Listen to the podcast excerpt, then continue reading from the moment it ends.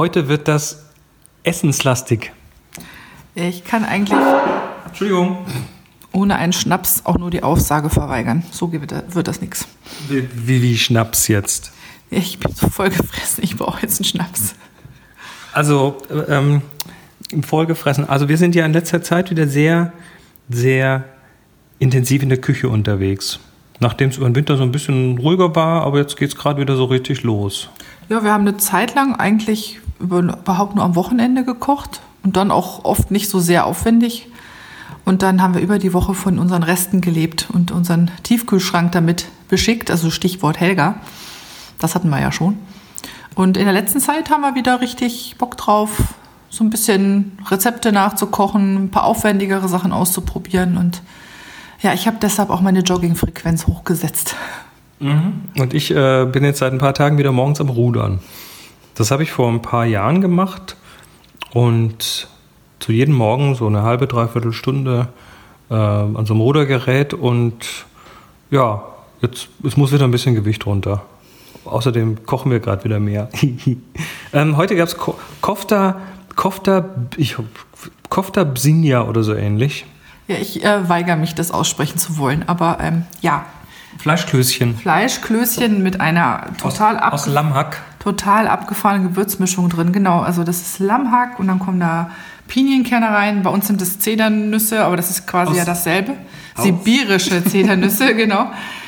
Dann ähm, kommt eigentlich Petersilie rein, hatte ich nicht, habe ich Minze genommen und dann kommt da so ein Gewürzcocktail von Piment, ähm, Muskatnuss, Zimt, Salz und Pfeffer und noch so ein paar Goodies, eine Chilischote und so. Ja, die werden dann so angebraten und dann mit einer Tahini-Soße überzogen, nochmal in den Ofen geschoben und am Ende mit Salat serviert. Das ist sehr, sehr lecker. sagenhaft, muss ich sagen. Also, ich kann jetzt ja, also es ist quasi, ich kann keinen geraden Satz sagen, weil ich immer so ganz leicht so, aber, aber im positiven Sinne.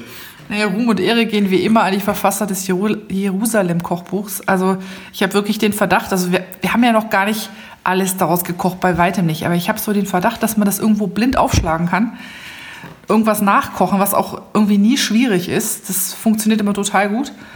Und am Ende hat man das Gefühl so, man hat den Stein der Weisen gefunden. Also das ist wirklich ein sensationelles Kochbuch. Und das, was wir heute hatten, ist also nach Aussage ähm, der Autoren, ist das eigentlich Hausmannskost. Dann bin ich gerne Hausmann. Das war echt, also ich kann das auch nur empfehlen. Das Jerusalem-Kochbuch ist der absolute Wahnsinn, wenn man, wenn man so, so ein bisschen äh, ja, so, so, so exotisches Gewürz mag, was, was da so alles Mögliche drin ist. Du, du holst es gerade mal her. Also das ist von Ja, das ist von Jotam Ottolenghi, und Samir Tamimi. Samir Tamimi.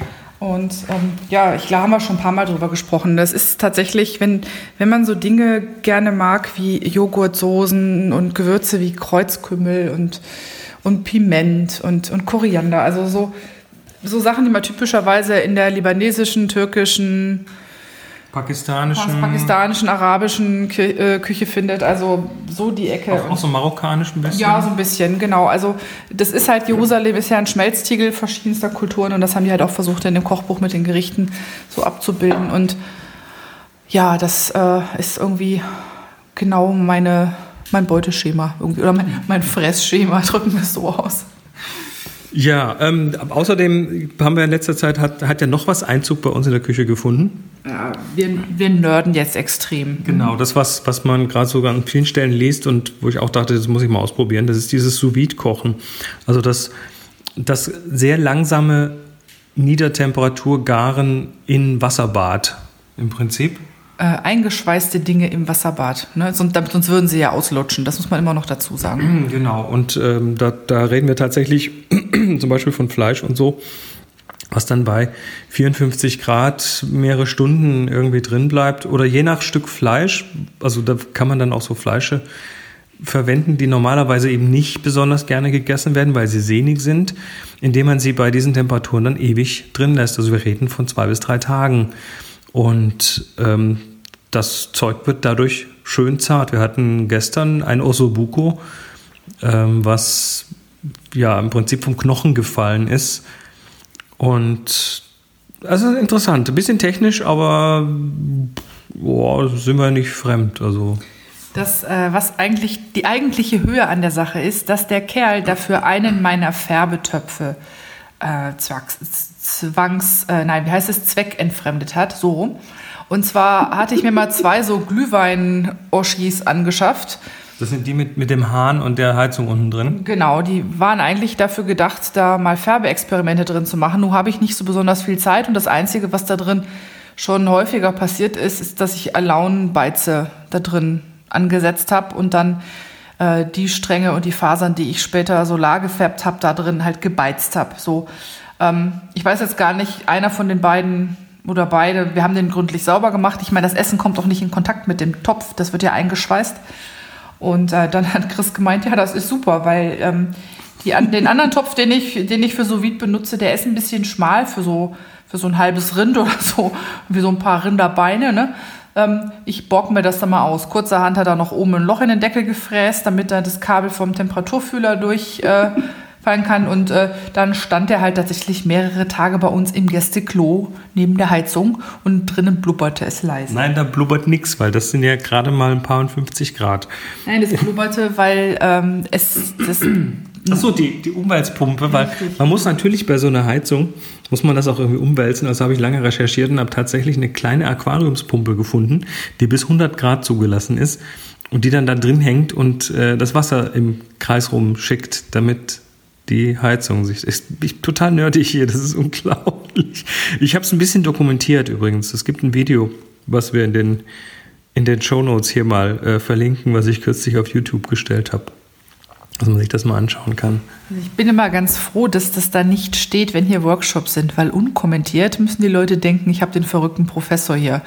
Äh, und, und, und irgendwann sehe ich mich auch schon in diesem Topf landen. Also was, was, was, was? Bitte. Ähm, ja. Also das ist so derzeit unser, unser ähm, Küchenthema. Es macht mächtig Spaß wieder. Und jetzt, wo es Frühling wird, wachsen ja auch wieder Sachen im Garten und Minze kommt jetzt ganz toll wieder.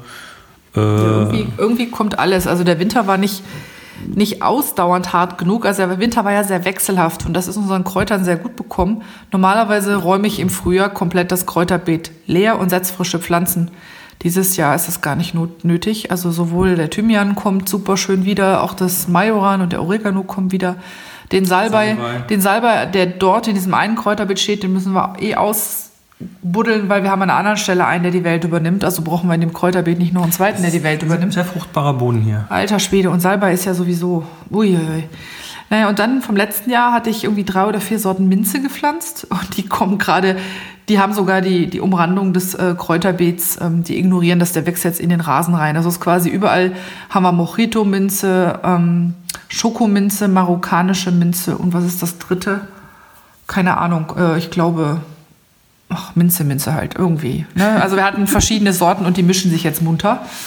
Teilweise kann ich sie noch erkennen, teilweise ist es halt einfach Minze und äh, wird bei uns gerne im Gerichten verwendet.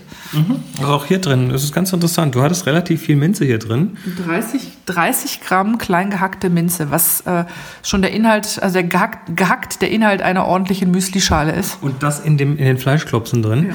Und ähm, es ist faszinierend, weil man hat es nicht wirklich deutlich rausgeschmeckt. Es hat nur so einen Gesamtgeschmack irgendwie, das Zeug, aber es hat nicht nach Minze geschmeckt. Ja, ich, es war ja auch eigentlich nicht äh, gemäß Rezept. Eigentlich sollte da Petersilie rein, aber die hattest du nur gestern komplett ans Ossobuco gehauen.